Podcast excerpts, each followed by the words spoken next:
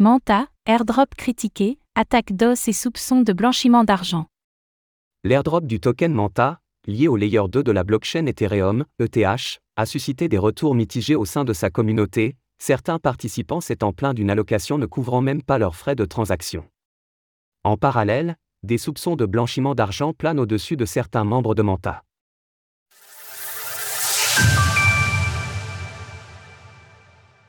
Retour mitigé pour l'airdrop de Manta. Il y a quelques jours, le layer 2 de la blockchain Ethereum, ETH, Manta faisait parler de lui après avoir dépassé Base, le réseau Coinbase, en termes de valeur totale verrouillée, TVL, au sein du classement des réseaux de seconde couche. Et ce, avant même que son token éponyme, le Manta, soit lancé et distribué suite à un airdrop basé sur des systèmes de quête, du stacking ou encore via l'acquisition de tokens non fongibles, NFT. Depuis, la TVL de Manta a presque doublé, passant de 845 millions à presque 1,5 milliard de dollars. Ce faisant, Manta a également dépassé le layer de Métis sur la même métrique, et siège désormais à la troisième place des layers 2, derrière Arbitrum One, 10,7 milliards de dollars, et Optimism, 5,5 milliards de dollars. Mais cet airdrop semble loin d'avoir conquis sa communauté, certains n'ayant pas hésité à le critiquer de pire airdrop de tous les temps. Effectivement, certains participants ont souligné que leur allocation ne suffisait parfois même pas à rembourser leurs frais de transaction initiaux.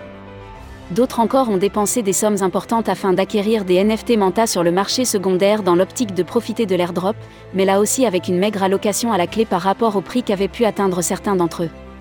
Selon Defilama, certains NFT qui s'échangeaient à plus de 1000 dollars l'unité n'ont rapporté qu'environ 130 dollars sous forme de token Manta lors de l'airdrop. Toutefois, soulignons qu'il ne s'agissait là que de spéculation de la part des acheteurs, et que Manta n'avait pas précisé quel montant serait versé aux détenteurs de ces NFT. Attaque d'os et soupçons de blanchiment d'argent en Corée. Des soupçons de blanchiment d'argent entourent une explosion du prix du token Manta lors de son listing sur l'exchange crypto sud-coréen Bitin.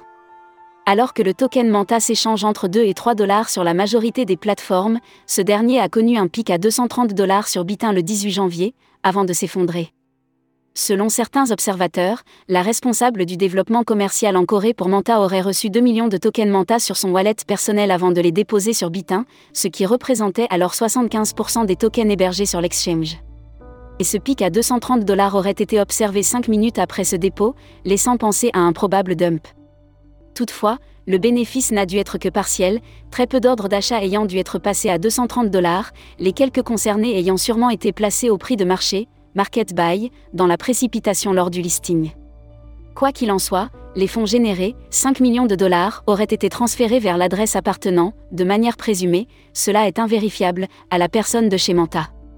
Manta a répondu à ces accusations sur X, confirmant que 2 millions de tokens avaient bien été envoyés sur Bitin, mais que cela avait été fait dans le but de sécuriser de la liquidité. Les fonds sont destinés à être utilisés pour les investissements et la croissance de la communauté Manta en Corée a précisé le projet.